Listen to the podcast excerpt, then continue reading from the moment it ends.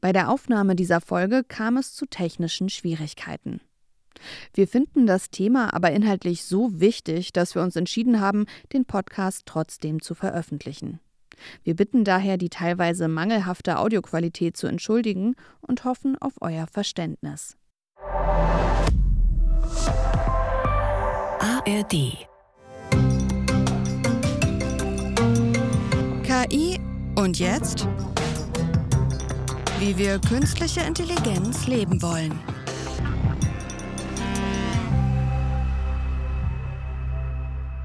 Moin Moin, guten Tag. Schön, dass ihr wieder dabei seid bei KI und Jetzt, wie wir künstliche Intelligenz leben wollen, dem Podcast vom RBB. Und DFKI. Mit mir Nadia Kaiduli, der Journalistin. Und mir, Aljoscha Burchert, ich bin Wissenschaftler. Und bevor wir jetzt hier loslegen, wollen wir euch natürlich erstmal einladen, und zwar diesen Podcast KI und jetzt, wie wir künstliche Intelligenz leben wollen, vor allem zu teilen. Ja, shared ihn in die Welt, liked ihn, hört ihn. Ihr könnt uns sozusagen verschenken, in jedes Wohnzimmer rein, in jede Küche rein. Wir sprechen hier für alle. Wie geht's dir, mein Lieber? Du, mir geht es wunderbar. Ich freue mich ja jede Woche auf unseren Podcast und jetzt ist wieder der große Moment und heute auch noch ein großes Thema. Absolut. Wir reden nämlich über die künstliche Intelligenz und vor allem darüber, wie sie eventuell auch sexistisch sein könnte. Neutral ausgedrückt KI und die Frauen. Und jetzt steigen wir direkt ein mit unserem KI-Fall der Woche. Die UN-Kulturorganisation UNESCO hat ein Netzwerk von Expertinnen zur künstlichen Intelligenz geschaffen, um eine einseitig auf Männer ausgerichtete Gestaltung der Technologie zu verhindern. Denn während digitale Technologien den Alltag verändern, seien Frauen bei deren Erforschung und Gestaltung unterrepräsentiert. Ihre Bedürfnisse und Erfahrungen würden von Entwicklern vernachlässigt und Daten zur Gestaltung der künstlichen Intelligenz seien häufig zum Nachteil von Frauen und Mädchen verzerrt. Ein gutes Beispiel dafür seien medizinische Diagnosen, die oft auf Daten beruhen, die allein mit männlichen Probanden erhoben wurden. So die UNESCO-Generalsekretärin Audrey Azoulay. Die UNESCO-Plattform Women for Ethical AI soll das ändern und die Entwicklung diskriminierungsfreier Algorithmen und Datenquellen fördern und Anreize für Frauen und unterrepräsentierte Gruppen schaffen, sich an der KI zu beteiligen. Das Netzwerk besteht aus 17 anerkannten Expertinnen aus Wissenschaft, Zivilgesellschaft, Wirtschaft und Regulierungsbehörden. Diese sollen sich dort zur Forschung austauschen, einen Referenzrahmen schaffen und Regierungen und Unternehmen beraten. Und jetzt kommen wir. Ich finde erstmal, dass die UNESCO ja dieses äh, Women for Ethical AI auf den Weg gebracht hat. Richtig, richtig gut. Maybe a little bit too late, könnte man trotzdem auch sagen, oder? Ja, sicher, äh, früher wäre immer besser gewesen, aber vor allen Dingen finde ich gut, dass wir hier das Stichwort Gestaltung haben. Es geht wirklich um die Gestaltung, sich einzumischen, zu sagen, wie sollen die Sachen gebaut werden. Das ist das Wichtige. Denn wir hatten schon viele Initiativen in der Vergangenheit, die so ein bisschen sehr engständig gesagt haben, Mädchen müssen jetzt Programmiererinnen werden. Da können wir nachher nochmal drüber sprechen.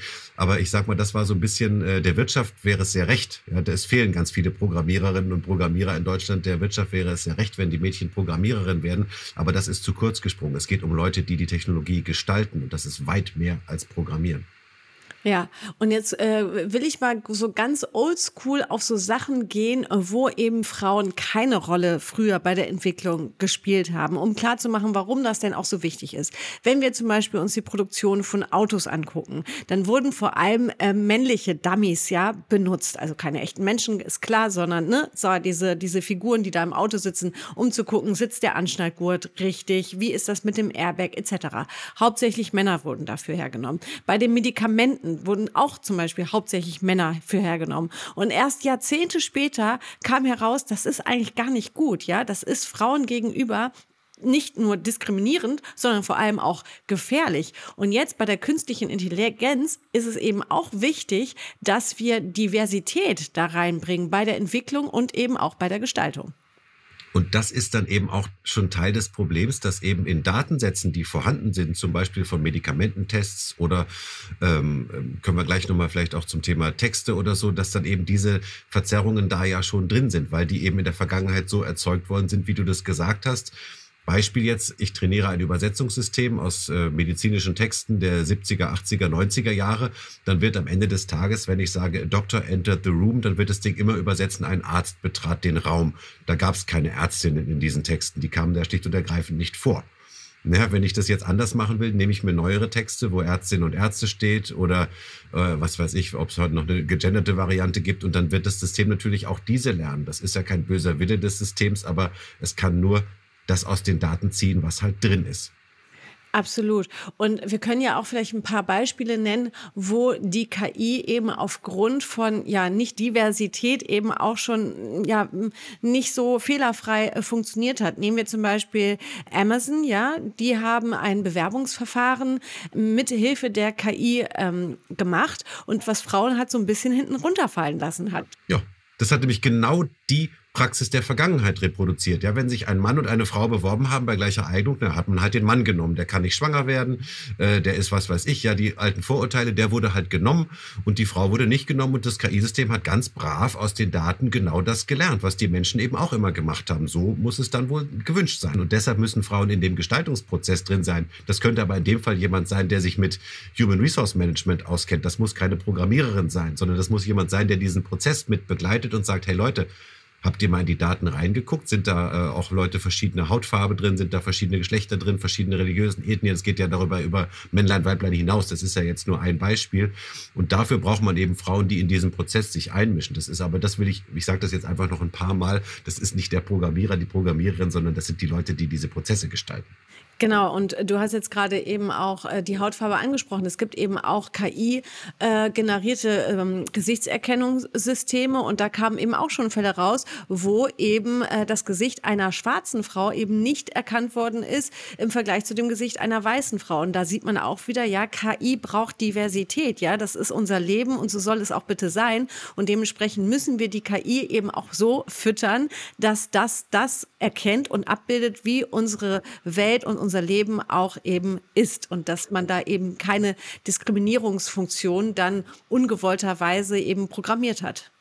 Richtig, oder trainiert hat. Das ist eben kein böser Wille der Systeme. Und wenn ich nicht genug Bilder von schwarzen Frauen habe, dann muss ich die entweder synthetisch erzeugen oder aufnehmen oder insgesamt die Bildermenge runterziehen, damit die gleich verteilt sind. Dann muss ich damit arbeiten. Ich habe auch bei uns, äh, neben der Diversity-Gruppe, habe ich auch ein Ethikteam hier am DFKI gegründet, wo man wirklich, wir sagen, das ist das Ziel von uns, dass es eben jede Kollegin und jeder Kollege immer im täglichen Arbeiten auf dem Schirm hat. Ja, hier ist, das ist nicht ein Luxusproblem, das ist nicht was, was man am Ende der Entwicklung noch mal kurz prüft, haben wir, sondern von Anfang an immer mitdenken muss, bin ich repräsentativ, wenn es hier um Menschen geht, habe ich in meinen Trainingsdaten, habe ich, in, wie du sagst, in der Gestaltung meiner Oberfläche, meiner Schnittstelle, meines vielleicht Geräts, Stuhls, Autos, Cockpits oder was auch immer, habe ich dann genug Leute mitgedacht. Männer und Frauen natürlich, aber eben auch Leute, was weiß ich, mit Einschränkungen ähm, äh, und was man sonst noch mitdenken sollte. Also das ist wirklich, äh, das ist mir auch ein Anliegen. Und aber auf der anderen Seite gibt es natürlich sehr viele Menschen, wenn wir jetzt mal beim Feminismus sind, die Antifeministen sind, ja, die sagen, wir wollen das hier nicht, das ist alles totaler Quatsch. Da muss man natürlich auch aufpassen, weil es halt einfach immer noch natürlich missbräuchlich genutzt werden kann, die künstliche Intelligenz. Natürlich, und wenn sie eben auch alte, äh, solche herkömmliche Rollenverständnisse ausspuckt, zum Beispiel den Chatbot, wenn du den befragst, was sollte die Rolle der Frau sein, und dann kommen solche Dinge raus, dann ist das eben, Computer hat es gesagt, steht da schwarz auf weiß. Das hat natürlich einen anderen Impact äh, und deshalb sollte man das natürlich tunlichst vermeiden und prüfen und abfangen und, und dann auch publik machen und verändern. Solche Dinge, das machen ja auch NGOs wie Algorithm Watch und andere, die das immer wieder prüfen, ob eben diese äh, tradierten Rollenbilder und andere Verzerrungen da drin sind, die eben auch möglicherweise politisch dann äh, Auswirkungen haben. Ähm, aber nicht nur Aljoscha und ich äh, sprechen heute über dieses Thema. Natürlich haben wir wieder einen Gast. Und Aljoscha, ich glaube, es ist auch Zeit für unseren Gast jetzt. Absolut. Bei uns ist heute Elisa Lindinger. Sie ist ausgebildete Archäologin und arbeitet seit einem Jahrzehnt an der Schnittstelle von Technologie und Gesellschaft. Sie ist Mitgründerin von Superlab, einer in Berlin ansässigen feministischen Organisation, die sich dem Entwurf diverser und gerechter Zukünfte widmet. Schön, dass du heute bei uns bist. Dankeschön, ich freue mich sehr dabei zu sein. Elisa, Aljoscha und ich, wir haben schon darüber gesprochen, ja, wie man die KI unter anderem generieren muss, damit sie eben nicht diskriminierende Funktionen bekommt, äh, dass sie nicht rassistisch ist, nicht antifeministisch ist, etc. Wie blickst du denn auf die KI in diesem Themenbereich? Wie ist sie? Ich blicke auf die KI vor allem als einen Baustein im Gesamtkonzept Technik, mit der wir tagtäglich interagieren. Und insofern ist es für mich auch total wichtig zu sehen, wie ähm, KI, aber generell auch Technologie diskriminieren kann und wie sie ganz stark gebiased sein kann. Also ich würde insofern sagen, ich messe der KI da gar nicht so sehr eine Sonderrolle zu, sondern das Gesamtproblem ist schon echt ein bisschen größer als das. Aber was wir natürlich bei KI haben, ist, dass wir gerade sehr stark gesellschaftlich darüber sprechen, was die Auswirkungen sind. Ich finde das super. Ich finde, wir sollten diese Gespräche sehr viel öfter haben. Ähm, und insofern toll, dass wir heute zusammen darüber sprechen. Ja, und ich muss mal sagen an der Stelle, ne, wir haben immer ja einen Gast hier pro Folge und bisher, Aljoscha, kann man schon sagen, ja, sind wir sehr divers aufgestellt, was die Geschlechterverteilung äh, so betrifft. Ja, wir haben jetzt hier nicht nur Typen sitzen, die als ExpertInnen irgendwie hier eingeladen werden, sondern wir haben sowohl Frauen als auch Männer. Das finde ich auch sehr gut, dass wir, dass wir äh, das schaffen und hier nicht nur Männer reinholen, wie bei mancher ARD-Talkshow, muss man ja auch mal sagen, wo dann so eine Quotenfrau immer noch so sitzt.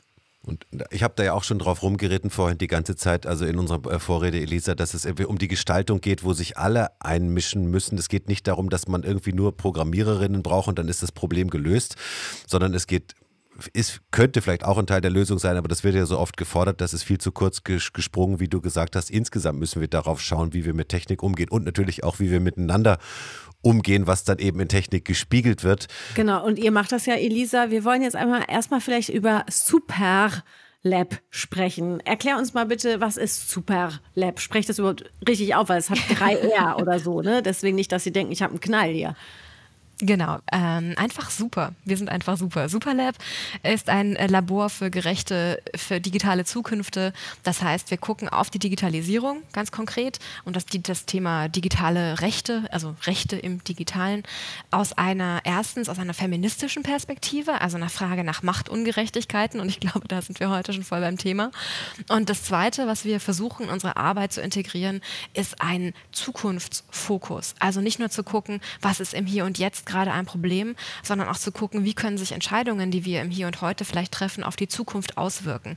Und ich glaube, das sehen wir gerade bei diesem ganzen KI-Diskurs, dass die Entwicklung ja schon unglaublich schnell ist und die Regulierung immer so hinterher hastet, ähm, dass wir da viel stärker zukunftsgewandt arbeiten müssen, zukunftsorientiert arbeiten müssen, um abzuschätzen, welche Regulierung brauchen wir denn heute, um den Schaden in fünf Jahren abzuwenden. Das ist unglaublich schwer, aber dafür gibt es Methoden, die uns dann dem nahe bringen und die uns in die Lage versetzen, das zu tun. Und äh, genau das machen wir bei Super. Und, und finanziert ihr euch über Projekte oder wer sind eure Auftraggeber? Wie, wie läuft das? Wir sind eine ähm, gemeinnützige Organisation, das heißt, wir kriegen sehr viel Unterstützung zum Glück aus der Stiftungslandschaft, beispielsweise gerade von der Stiftung Mercator oder auch der Robert Bosch äh, Stiftung. Aber wir machen auch manchmal seltene Aufträge, also wirtschaftliche Aufträge. Und da arbeiten wir beispielsweise auch mit Ministerien zusammen, was wir ganz gut finden. Wir hatten als Aufmacher heute den, äh, das UNESCO-Netzwerk Women for Ethical AI. Hast du davon schon gehört? Ich habe davon gehört, wir sind aber kein Teil davon. Insofern spreche ich hier nur von der Außensicht. Aber wie war das für dich, als du gesehen hast? Also ich dachte so, ach cool, ja. Ich meine, da ist es dann angekommen, nicht sozusagen, yuppie, yay, KI in alle Branchen rein damit und super, sondern eben, ja, aber Entschuldigung, wir müssen mal aus der Vergangenheit lernen, ja, hier und direkt mal eine Initiative gründen, dass eben Women for Ethical AI da mitgedacht wird. Wie habt ihr denn in, äh, bei Superlab oder auch in anderen Kreisen, wo du so unterwegs bist, wie war da die Stimmung dazu? Vielleicht zwei Beobachtungen dazu.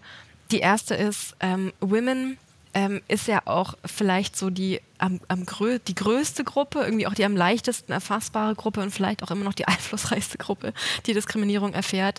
Ähm, wir bei Super setzen uns immer stark für eine intersektionale Perspektive ein. Das heißt, nicht nur zu gucken, quasi entlang der, der Grenzen, hier wird aufgrund von Hautfarbe diskriminiert, hier wird aufgrund von, von Gender diskriminiert, sondern wirklich auch zu schauen, wie können wir es denn zusammendenken. Weil wenn wir jetzt nur über Frauen sprechen, am Ende nutzt es halt dann irgendwie auch äh, weißen und nicht behinderten Frauen am meisten, die aber am wenigsten davon betroffen sind. Da hat uns so ein bisschen die Nuance gefehlt und vielleicht auch in der Zusammensetzung nochmal explizit zu machen, welche Perspektiven bräuchten wir denn, um dieses Problem erstmal ganz zu erfassen. Denn ich kann nicht für alle Formen von Diskriminierung sprechen, die Frauen erfahren. Und ähm, ich glaube, das ist nochmal eine wichtige Perspektive. Ja.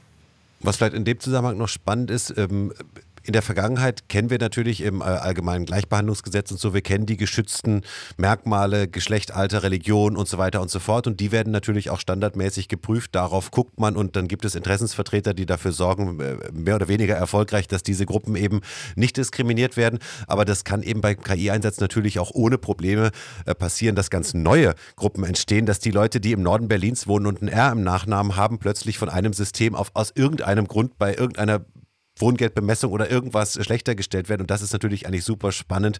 Äh, reichen da eigentlich die bisherigen geschützten Gruppen oder müsste man nochmal ganz anders auf das Thema gucken? Absolut. Und wir haben ja natürlich diese geschützten Gruppen, wie du sagst, aber die werden getrennt voneinander betrachtet. Aber sie betreffen ja durchaus Menschen, Menschen manchmal mehrfach. Ne? Also ich kann mehreren dieser Gruppen angehören und dadurch ergeben sich für mich ganz neue Formen von Diskriminierung und die dann im Einzelnen nachzuweisen, ist unglaublich schwer. Und diese Ver Vereinzelung von Diskriminierungsformen, über die wir sprechen, die macht's die macht es nicht besser. So, die verdeckt auch ganz viel. Und deswegen eben für uns dieser Appell, ähm, einen intersektionalen Ansatz zu fahren, also einen Ansatz, der eben diese Patterns, diese Muster, die sich durch Diskriminierung ergeben und vor allem durch Mehrfachdiskriminierung ergeben, nochmal wirklich auch beschreibbar zu machen und eben auch anzuerkennen, dass es die gibt. Hatten wir einen Fall vorhin auch mit, mit schwarzen Frauen in der äh, Gesichtserkennung. Genau, genau. Eine Frage, die ich, wir hatten ja auch ein bisschen über, über maschinelle Übersetzung, das ist immer so natürlich mein äh, Forschungsbereich. Wenn du jetzt eben ein System auf alten Texten trainierst, dann wird eben Doktor immer durch Arzt ersetzt. Und wenn du das auf einem neueren Texten trainierst, dann hast du vielleicht äh, 70 Prozent Arzt und 30 Prozent Ärztin. Dann wäre auch die Frage, reicht uns das jetzt? Oder wäre 50-50 das, was ein Übersetzungssystem? Das heißt, es sind auch ganz viele normative Aushandlungsfragen, wo wir eigentlich sagen, was ist denn gut genug und was ist wirklich gut? Wie du sagst, dieses, das System spiegelt die Welt, wie sie ist. Mehr Ärzte als Ärztinnen, zum Beispiel jetzt nur rausgepickt, wenn es so wäre. Aber die Frage, äh, wann, wann finden wir es gut genug? Und diesen Diskurs müssen wir wirklich, glaube ich, laut führen und die Leute einladen, auch mit diesem Podcast, liebe Nadja, dass die Leute verstehen, wir alle zusammen müssen die Köpfe immer wieder zusammenstecken. Ist das noch gut, was wir hier machen? Das ist, glaube ich, wirklich das, das, die allerwichtigste Lehre. Das nicht einfach hinnehmen und zu sagen, ja, jetzt haben wir halt das System, das macht jetzt halt die Fehler, äh, ist dann so oder so. Dann muss man halt schreien und sagen, Leute, ne? Und man hätte idealerweise vorher schon gemeinsam drauf geguckt, damit es gar nicht so weit kommt. Das sind ja ganz alte Schieflagen, so, die sich da jetzt festmachen. Und am Ende ist es, glaube ich, ein Grundproblem, dass wir jetzt auf die Technologie gucken und die fixen wollen, ohne die Probleme im Hier und Jetzt zu fixen. Weil ich würde auch sagen, auch 2023, 2024, 2025 sind Bewerbungsprozesse noch nicht immer gerecht.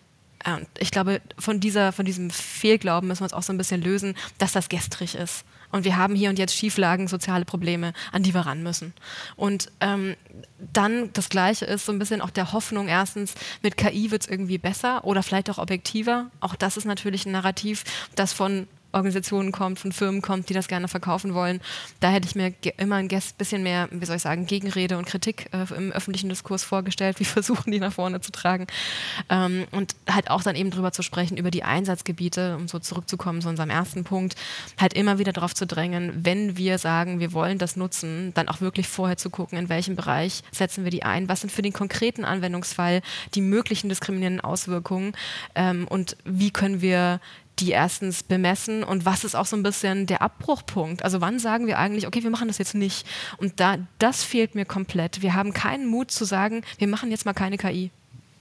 Das ist auch Teil der, der fehlenden Fehlerkultur das haben wir ja schon oft bemängelt, überhaupt im digitalen Bereich geht es eigentlich nicht immer nur vorwärts. Ja, immer besser, besser, besser, besser und dann sehr gut, sondern da gibt es eben auch Abbiegungen, da merkst du, in die Richtung geht es irgendwie gar nicht weiter, aber das erkennen wir nicht. Das ist irgendwie nicht angelegt in unserem Denken. Am Anfang wollen wir immer alles komplett durchplanen bis zum Ende und dann wird es durchingeniert und dann hat es auch so zu sein, wie wir uns das vorgestellt haben und das genau funktioniert hier nicht. Also ich finde deine Anregung da super gut. Ja, finde ich auch. Ich habe nämlich auch direkt gedacht, ja, das ist eigentlich nochmal ein ganz anderer Blickwinkel auf die Sache, ja, einfach auch mal zu sagen, nee, wir könnten es jetzt machen machen. Wir haben es probiert, aber wir machen es jetzt nicht weiter. Kann man ja auch mal machen. Mhm. Gibt es Punkte, die wir unbedingt noch besprechen müssen, die wir jetzt nicht besprochen haben? Ich überlege gerade. Was mir immer noch auf der Seele brennt, ist äh, diese Ebene, dass wir über ethische KI reden. Und ich glaube, in keinem Technologieanwendungsfeld reden wir so viel über Ethik, statt über Gesetze und über Gesetzesbruch wie in der KI. Und das Narrativ möchte ich doch gerne nochmal auf den Prüfstand stellen. Wir haben Regulierungen, wir haben Compliance-Vorgaben, die erfüllt werden müssen. Und da nochmal reinzugucken, das macht jetzt ja in Europa auch der AI-Act, also ne, diese, dieser, dieser neue Gesetzesvorschlag gewissermaßen, ähm, der, der greift genau das ja auch an und versucht das irgendwie umzusetzen.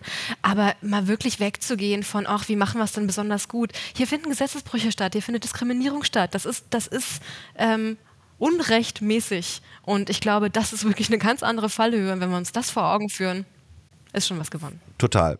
Auch dieses dass man es immer dazu sagen muss, dass es ethisch sein soll oder unethisch ist, das, das ist auch dann so, ein, so eine Stellvertreterdiskussion, wie du sagst. Einmal müssen wir darüber reden, was sind einfach knallharte Gesetze und auf der anderen Seite wollen wir natürlich auch bei unseren Kundinnen und Kunden Vertrauen gewinnen mit den Systemen. Das heißt, wir müssen noch was dafür tun. In unserem Skript stand noch drin, kann KI auch feministisch sein? Ganz ehrlich, ich glaube nicht.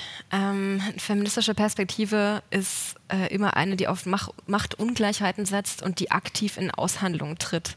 Und KI macht eigentlich das Gegenteil. Sie nimmt uns diesen Aushandlungsprozess weg. Also ich glaube, wir haben noch sehr viel miteinander zu reden, so wie wir das hier gerade machen. Ähm, und äh, quasi auch wirklich nochmal ein gemeinsames Verständnis der Problemlage und der möglichen Lösung zu entwickeln. Das sollten wir uns nicht von der KI nehmen lassen. Bin ich fest davon überzeugt. Da bin ich aber froh, dass du das auch so sagst.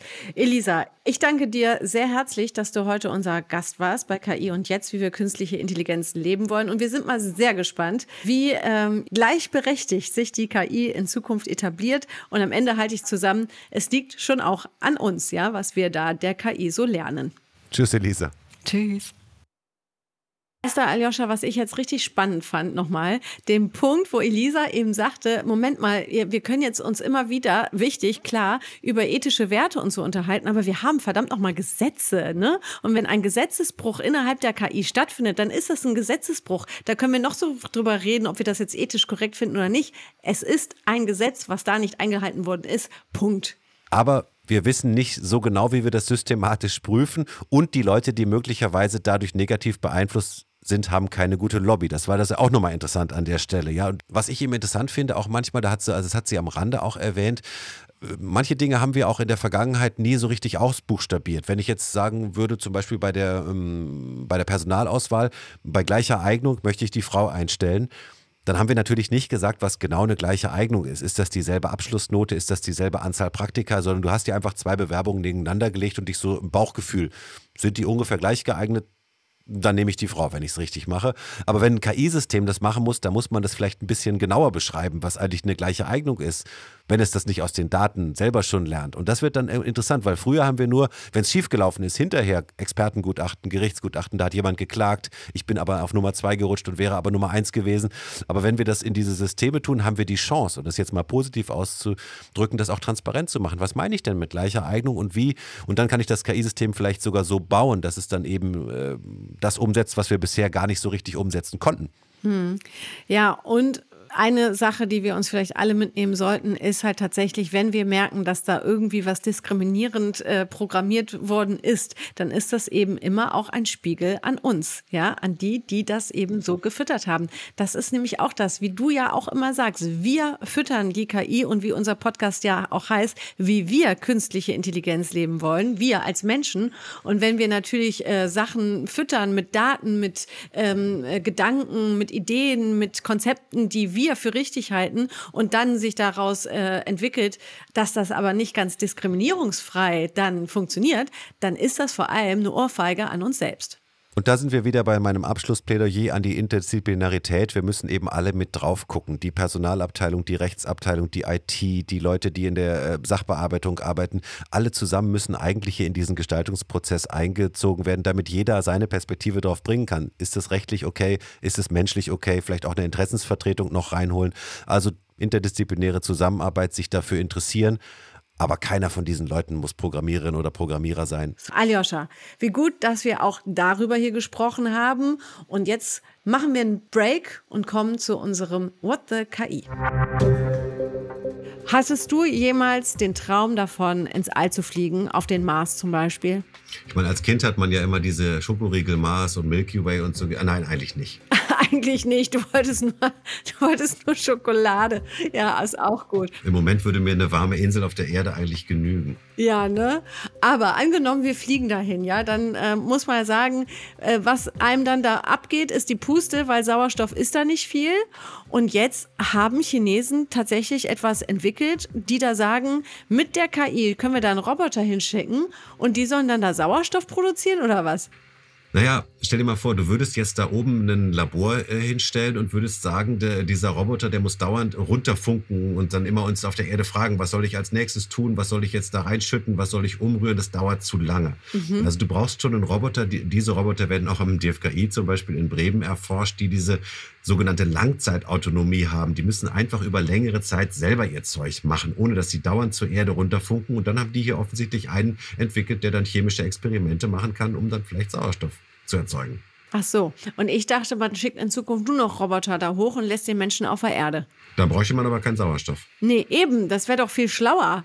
Also meine Witze kommen bei Aljoscha heute auch nicht mehr an. Das äh, wird jetzt hier zur Häufigkeit. Deswegen gibt es jetzt hier einen Podcast-Tipp für euch. Wir haben ja heute darüber geredet, wie KI Ungerechtigkeiten zum Beispiel zwischen den Geschlechtern möglicherweise noch verstärken könnte. Wenn ich zum Beispiel die KI mit den üblichen Geschichtsbüchern füttere und dann frage, wer waren berühmte ForscherInnen, dann käme vermutlich nämlich Albert Einstein raus und nicht Emmy Noether, obwohl Einsteins Relativitätstheorie ohne ihre Vorarbeit gar nicht denkbar gewesen wäre. So, und die Kolleginnen vom Podcast Lost Heroes stellen euch Frauen vor, die im Geschichtsbuch fehlen. Zum Beispiel eben Annie Noether. Im Podcast Lost Heroes bekommen diese Frauen diese Pionierinnen Vorkämpferinnen und Visionärinnen den Fame, den sie bislang eher wenig bekam. Also hört da gerne mal rein. Übrigens waren ja die ersten Programmiererinnen auch Frauen, ja, zum Beispiel die Mondrakete äh, programmiert haben in den 60er Jahren, das Apollo-Programm. Das war ja eine Frau, die dafür gesorgt hat, dass, sagen wir mal, unsere Astronauten, die Männer dann hinterher, als der Computer da komplett amok lief, äh, überlebt haben, weil diese Frau dieses so gut programmiert hatte, dass dieser Computer selbst unter absoluter Überlast es noch geschafft hat, diese Mondfähre irgendwie sicher zu landen. Also absolut. Hut ab. So, und äh, Hut ab auch an uns beide, denn wir machen weiter, sehen uns also nächsten Freitag wieder. Ihr könnt uns dann hören. KI und jetzt, wie wir künstliche Intelligenz leben wollen, jeden Freitag. Bis dann. Ciao.